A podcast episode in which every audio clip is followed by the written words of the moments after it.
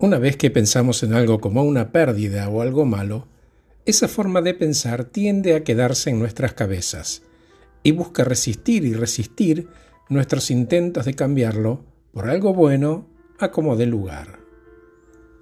Nuestra visión del mundo tiene una tendencia natural hacia lo negativo. Fíjate que es bastante fácil pasar de algo bueno a algo malo, pero mucho más difícil es transformar algo malo en algo bueno.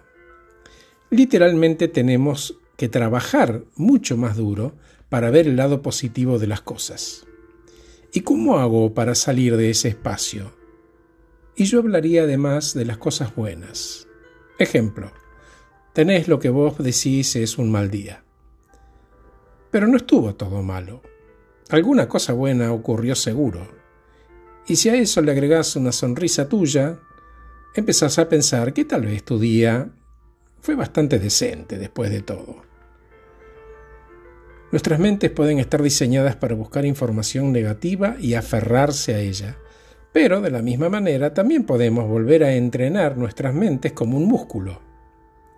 Si le ponemos un poco de esfuerzo, empezamos a ver que el vaso no solo no está vacío, sino que está un poco más lleno de lo que pensábamos.